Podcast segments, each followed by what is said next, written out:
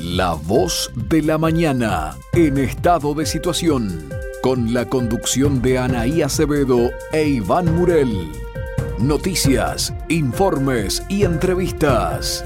Una producción de la mañana por Radio Oriental.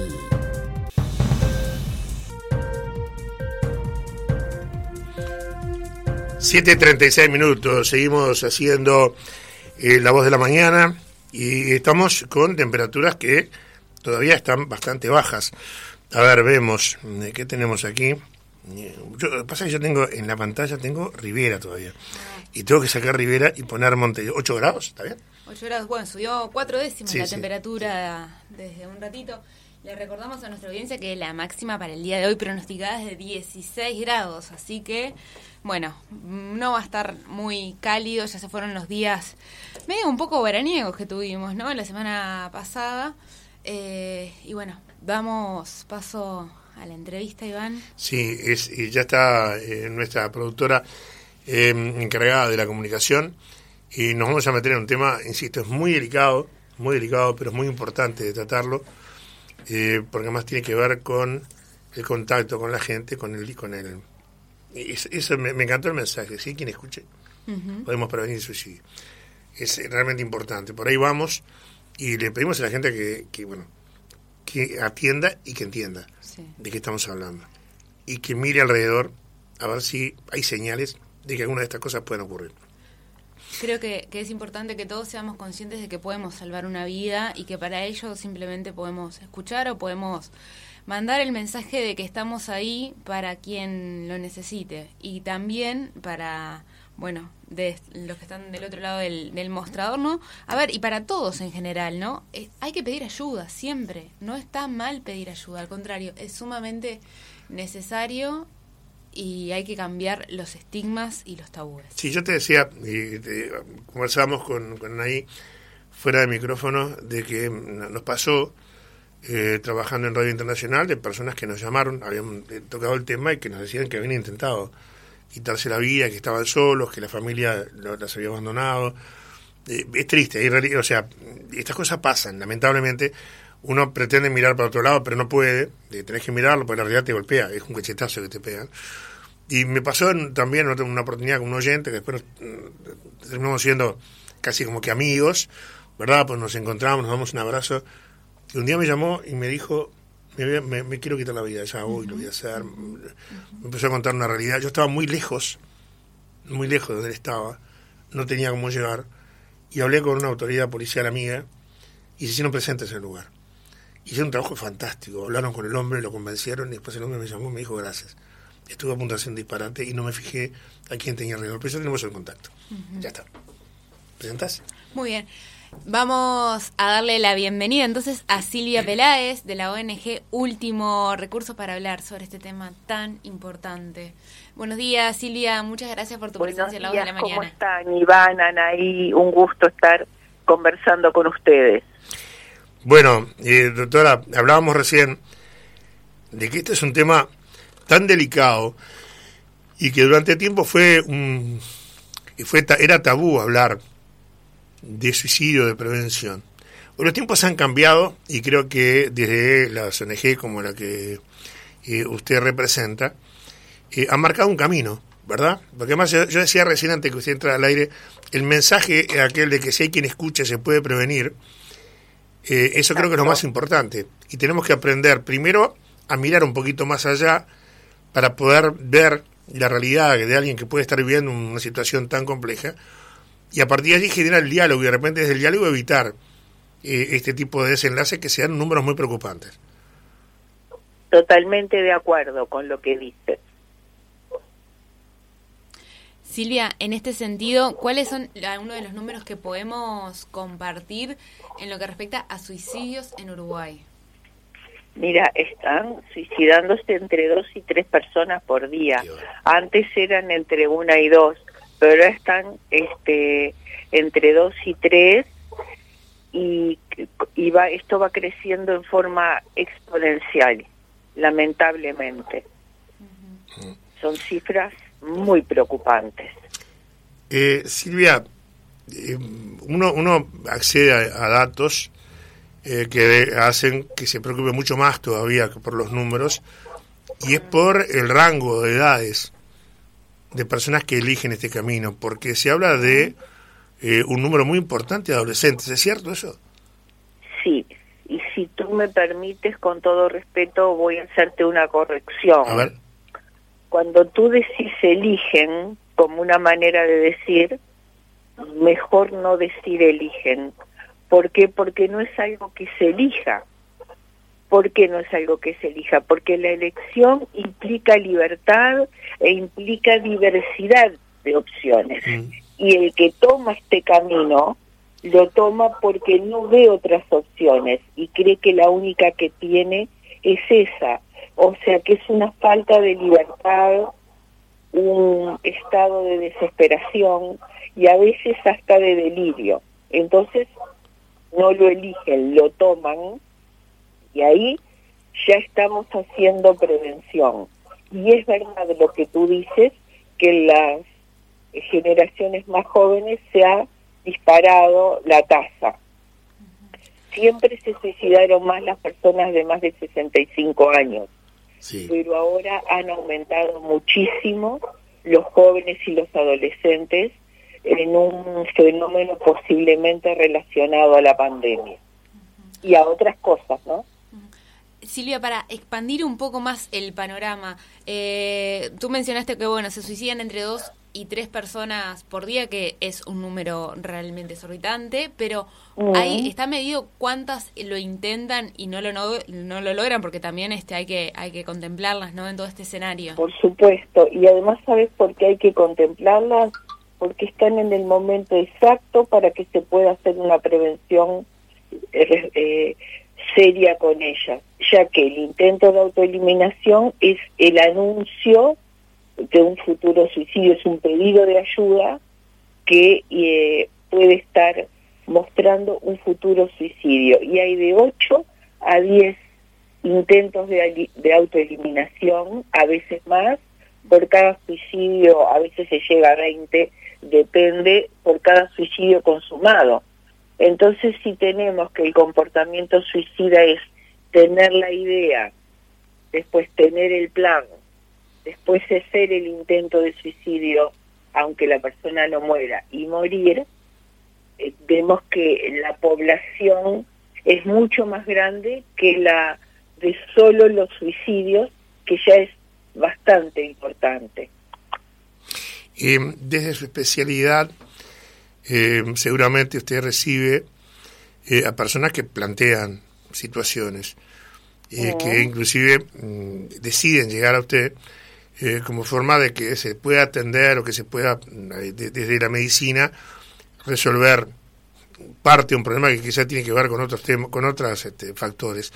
¿Y cu- cuál es el argumento más común que se ve eh, en la cos- digo, si es que se puede decir eh, que le plantean personas que pueden ser potenciales suicidas?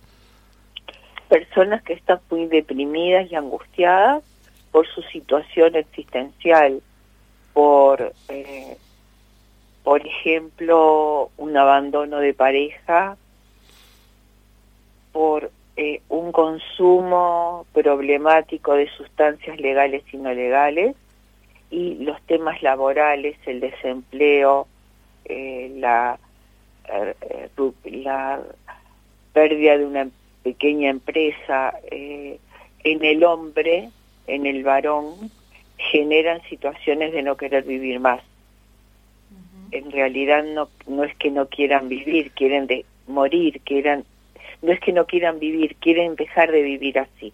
Esos son como los desencadenantes, la punta del iceberg. De eso, atrás de eso hay toda una explicación y un argumento, pero lo que el paciente relata, lo que el consultante relata es eso, o porque si soy, estamos en los jóvenes, porque no me interesa nada, no me gusta nada y estoy en, una cosa antisocial, eh, que la vida no vale la pena, que la sociedad está corrompida, etcétera, etcétera, y no encuentran un, una tarea que los satisfaga y un futuro. Entonces eso también promueve el consumo de drogas y alcohol. En realidad están deprimidos. Creo que la consulta de a un profesional que pueda ayudar medicando va a mejorar el estado de ánimo o el estado psíquico de la persona para poder resolver ese problema que le tocó a él, como el desempleo, como el ser abandonado en el amor, etcétera, pero le va a dar estar, eh, si no se está eh, atendido esos síntomas de la depresión, la capacidad de resolución es muy poca, más otras cosas, como tú decías, que hay que tener en cuenta. Y otro de los temas que vemos es el bullying o el mobbing. El mobbing es el acoso laboral y el bullying el acoso en la etapa estudiantil que en los adolescentes tiene mucha jerarquía, es algo muy difícil de, de aceptar, no ser aceptados en su entorno y ser tomados eh, de burla, eh, como en, antes se decía, lo tienen de punto. Bueno, eso se demostró y ahora se llama bullying que conduce a estados de depresión, de desesperación y de suicidio. Silvia, si hay alguno de nuestros oyentes, alguien que esté escuchando en este momento eh, esto que, nos estás contando y que se siente identificado con alguno de lo que pueden ser estos síntomas, si está bien nombrarlo de, de esta forma, ¿no? Con alguno de estos aspectos o sentimientos, ¿qué es lo que tiene que saber? Tiene que saber que no quiere morir, que quiere dejar de vivir así y que si está pensando en matarse, está buscando un camino irreversible para una problemática que seguramente es reversible. Que pida ayuda, que llame a las líneas de crisis de ACE, después les damos el número de el email de nuestra institución, que vaya a su prestador de salud, que hable con sus amigos, que hable con los padres, con un docente referente, con un adulto referente. Estamos pensando siempre en jovencitos, ¿verdad? Y si es un adulto, que hable con, con su médico y si, que busque una ayuda profesional, que lo comente a un amigo, a su pareja, que no hay nada tan grave que no pueda ser puesto en palabras. Sin embargo, el suicidio deja heridos a un montón de personas que querían a, a quien se suicidó, los llamados sobrevivientes, y que son siempre en porcentaje más de 10, por lo menos. Ni hablar cuando se suicida alguien de una comunidad muy donde están muy interrelacionados todos. Suponte un pueblo pequeño del interior, el o el niño de un liceo eso genera eh, muchos sobrevivientes, además de la familia y de los amigos cercanos. Silvia, eh, ¿cuáles son algunas de las señales que muestra a una persona que está pensando en suicidarse? Bueno, tú vas a ver que cambia su aspecto, si era una persona prolija, empieza a parecer desordenada en su aspecto, si, digamos, si, distinto si es una persona más bohemia, que su aspecto no es lo, lo que más le llama la atención, que falta de los lugares donde le gustaba ir, rugby, fútbol, que falta su centro de estudios, que se aísla, que aumenta el consumo de sustancias adictivas, legales o no legales, como droga, como drogas como alcohol, el fumar marihuana, el cigarro, el tabaco común también se lo ve que aumenta ese consumo, que eh, está muy enojado, muy irritable y em, con poco rendimiento en las tareas que hacía o con abandono de las mismas y que dice no más que comentarios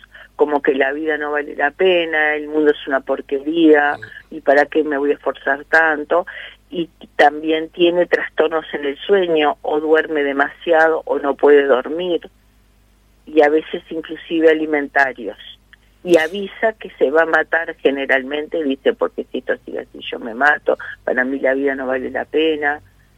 Y ahí siempre hay que, bueno, preguntárselo directamente, ¿qué, ¿qué estás diciendo? ¿Estás diciendo que te vas a sacar la vida? ¿Que te vas a matar? No hay que tener miedo a hacer, hacer esa pregunta. Y acá hay un, oyente, y José, que le mando un, saludo de aquí, que me mandaba una, un, flyer, que tiene este mensaje de cada vez que un obstáculo parece insuperable, girate y mira todos los que has saltado. Mm. Muchas gracias, José. Es eh, realmente el factor protector que precisamos, la comunidad dando ánimo, la comunidad extendiendo la mano. Bien. Silvia, yo no, no puedo no, no, preguntarte al respecto de un tema que está eh, en, la agenda, que está en el día a día, y este, este proyecto de ley de eutanasia, eh, que justamente, escuchándote en todo el desarrollo que tú haces, eh, justamente trata sufrimientos insoportables, es un aspecto muy genérico, o sea, no, no, no especifica nada. ¿Te podemos decir de que un proyecto de ley de estas características, con una problemática como la que estamos viendo en este momento, es una forma de legalizar el suicidio? Mira, eh, justamente ayer recibí de la IAF, que es la Asociación Internacional de la Prevención del Suicidio, representada en Uruguay por último recurso, un material al respecto que confieso que aún no lo leí para leer ver la postura de ellos. Yo lo que te puedo decir es que son leyes muy delicadas porque es muy vago lo de un sufrimiento generalizado. Es como que habría que hilar más fino.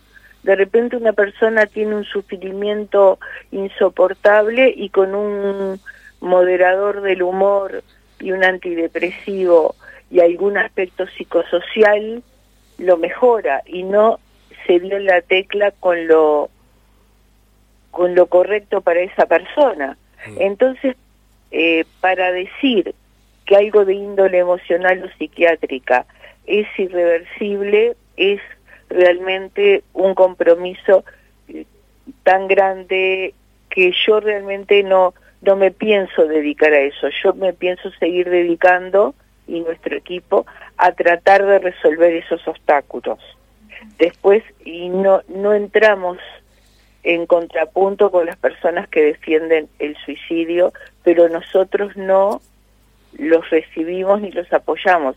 Los recibimos para mostrarle otro camino, pero no para colaborar con ese camino. Perfecto. Y coincidimos, Silvia, de que en temas tan delicados como este, deberían hablar muchos más los profesionales que los políticos, ¿no?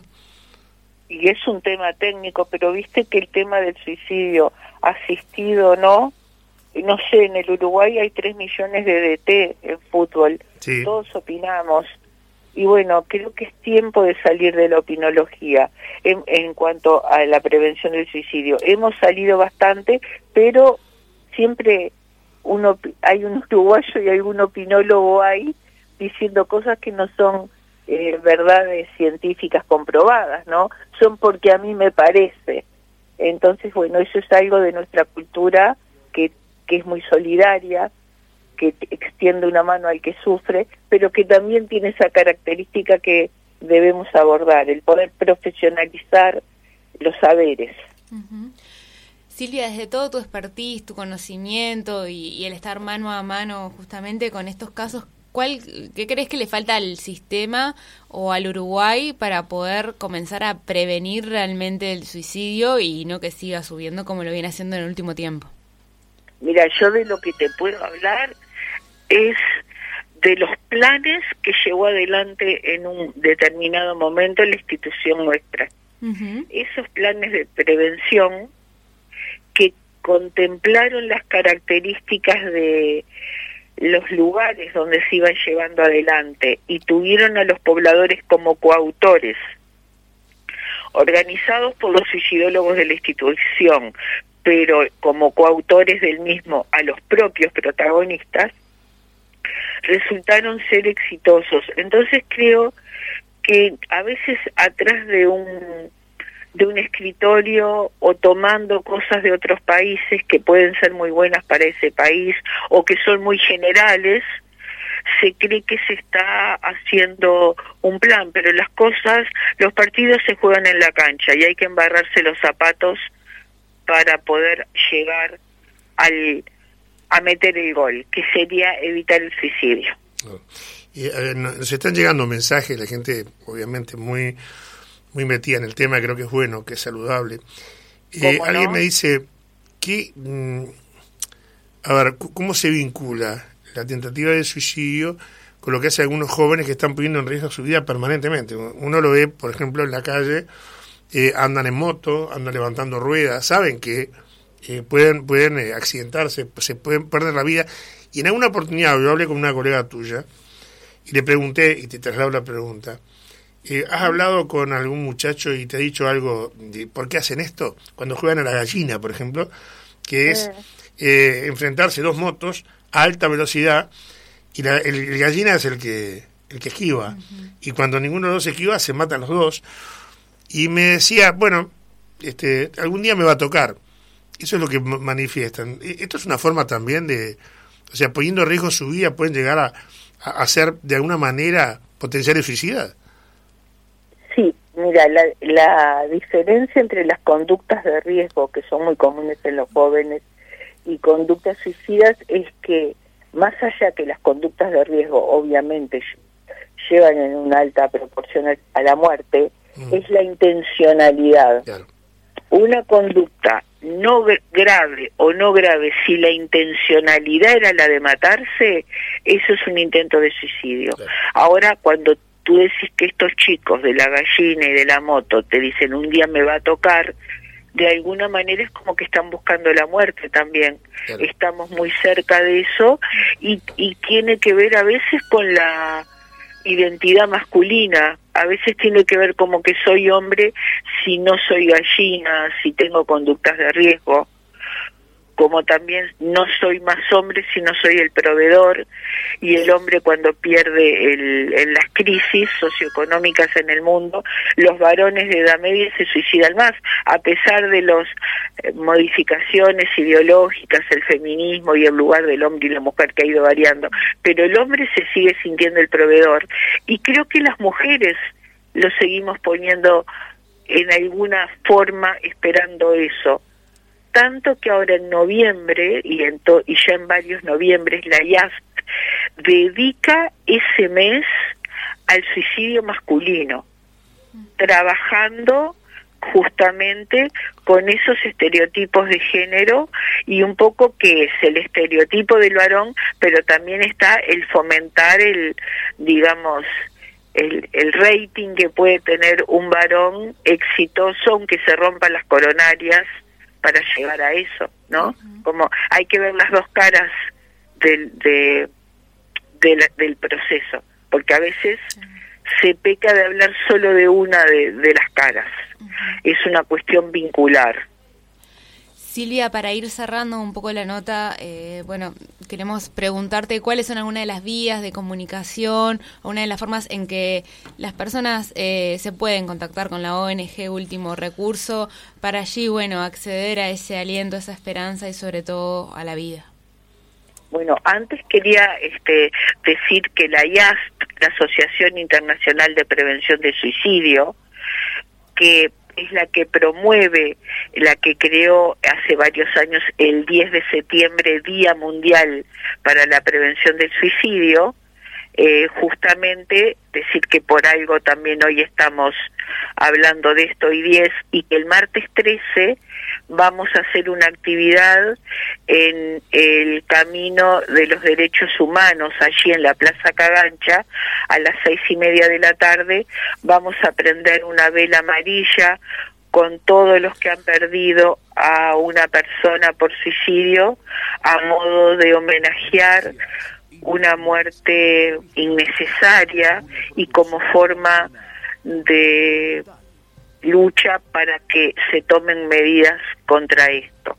Un poco hecha esta invitación, les quería decir que nuestra página es www.ultimorecurso.com.uy, este el contacto arroba ultimorecurso.com.uy y este y también tenemos redes que, de las cuales te sé decir poco pero que la gente más joven las usa como como el Twitter y como el Instagram. Pero lo sé, bueno, y el, el WhatsApp 094-440877, pero que recuerden siempre para la emergencia el número de ACE, asterisco 0767, o el número de presidencia, asterisco 1920, o en su defecto el 911. La policía es muy solidaria y está preparada, sobre todo en el interior, para rescatar personas en riesgo. Doctora Silvia Peláez, titular de la ONG Último Recurso, ha sido un placer. Gracias por haber participado aquí en lo de la mañana. Gracias a ustedes y los espero el martes en el Sendero de los Derechos Humanos. Que tenga buen día. Muchas gracias, Silvia. Ya estaremos. Un abrazo. Nos vamos ya rapidito. Nos vamos, este, sí, pero bueno, antes de, despedirnos, eh, bueno, la verdad que es tremendo las cifras que nos dio, mandar el mensaje de pedir ayuda, de desestigmatizar eso que se tiene de, no nombrar el suicidio, ¿no? Eh, y también de decir este a, todas las personas que nos están escuchando que nunca la vida nos va a dar algo con lo que no podamos, que nunca nos va a suceder algo que realmente resulte el fin. A veces la mente nos juega unas jugarretas que son tremendas, pero no estamos solos. Nunca nadie está solos. Puede ser que no lo veamos en ese momento, pero por favor pedir ayuda. Hay que aprender además a mirar a tu alrededor. Porque de repente alguien que está pidiendo ayuda, no te das cuenta. También. Nos vamos, Juan. Nos vamos, 8 de la mañana, un minuto. Bueno, muchas gracias por acompañarnos en La Voz de la Mañana. Será el encuentro hasta el próximo sábado. Que tengan ustedes muy buen fin de semana. Chao, Chao, chao.